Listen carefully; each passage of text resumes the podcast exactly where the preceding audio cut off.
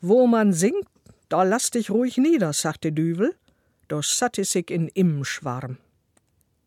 Wo man singt, da lass dich ruhig nieder, sagte der Teufel, da setzte er sich in einen Bienenschwarm. Das hochdeutsche Sprichwort Wo man singt, da lass dich ruhig nieder geht von der Voraussetzung aus, dass singende Menschen gute Menschen sind. Ihnen kann man sich vertrauensvoll nähern, bei ihnen kann man sich niederlassen. Es wird dem Teufel in den Mund gelegt, einem dummen Teufel, der nicht erkennt, dass ein summender Bienenschwarm nicht das gleiche ist wie menschlicher Gesang. Die Bienen werden ihm den Unterschied aber bald klar gemacht haben. Der Hintergründigkeit von plattdeutschen Sagworttexten kann man nicht immer entnehmen, bei welcher Gelegenheit sie in die Unterhaltung eingeflochten werden. Der Einsender dieses Sagwortes hat das Problem für uns gelöst.